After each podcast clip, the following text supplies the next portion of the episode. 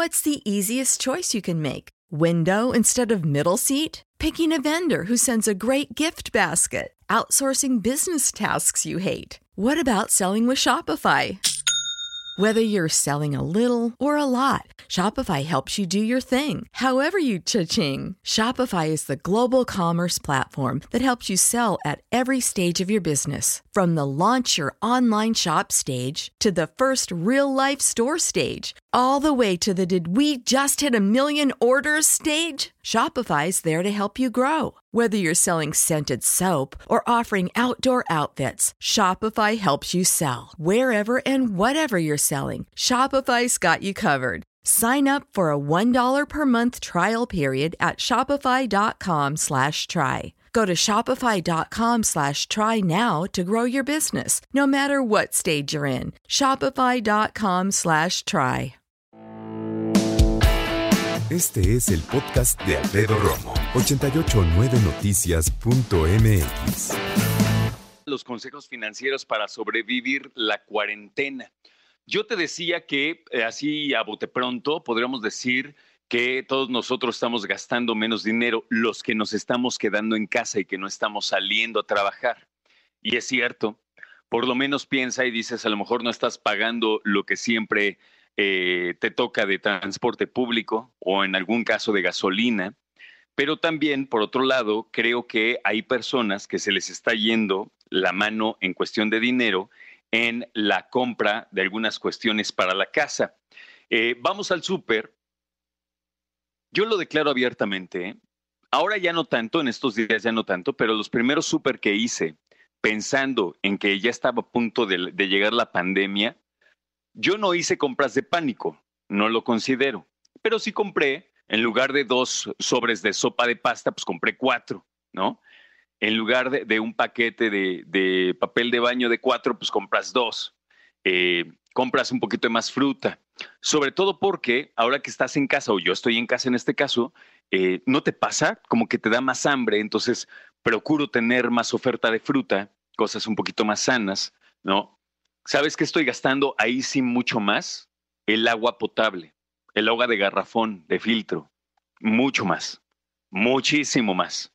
Estoy, estamos, mejor dicho, tome y tome agua, entonces el garrafón se va, pero tendido. Y a lo mejor eh, cuestiones de limpieza, que también hay que decirlo, en cuestión de aseo, desinfectante, jabón para manos, todo eso, no lo teníamos, bueno, sí lo teníamos presente, pero no, no gastábamos tanto en eso, ¿no?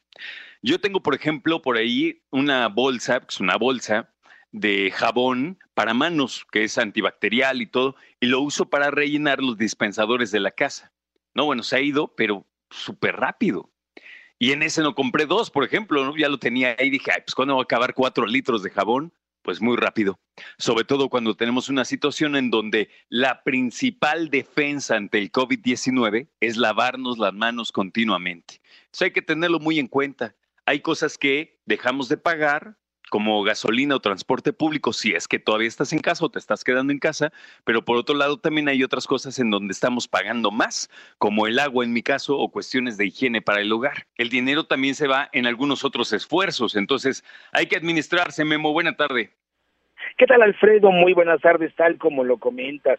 Debido a la contingencia sanitaria por el COVID-19, la principal preocupación de muchas familias es enfrentar los gastos que tienen durante esta cuarentena. Pude platicar con Irene Flores, ella es editora de educación financiera, coru.com, plataforma de servicios financieros, y manifestó que es indispensable que la gente reclasifique los gastos que tenemos porque dio algunos consejos útiles para que no tengamos problemas financieros en un futuro próximo, Alfredo. Vamos a escuchar de qué se trata identificar exactamente los ingresos con que contamos, incluyendo ahorros, incluyendo renta de activos, incluyendo eh, quizá algún, algún guardadito que tengamos. El segundo es identificar los gastos que tenemos actualmente. El tercero es volver a clasificar los gastos según prioridades, las nuevas prioridades de urgencia. Y el cuarto sería asignar presupuesto austero a los gastos más urgentes y acabar con deudas caras. También manifestó Alfredo que es necesario en estos momentos que dejemos de lado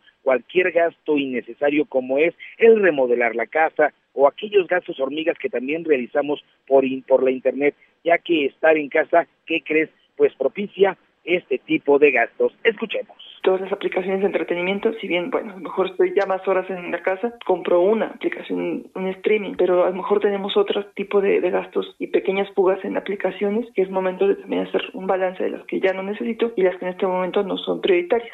Y dijo también que los gastos pues se pueden incrementar en los próximos días si es que alguno de nuestros familiares se llega a enfermar y no contamos con algún tipo de seguridad social. Además, si contamos con seguridad social, bueno, los hospitales están en estos momentos saturados y el problema es de que no nos van a poder atender como se debe. Además, señaló que la difícil situación económica que vivimos pues podría extenderse, ¿qué crees? Por lo menos seis meses más.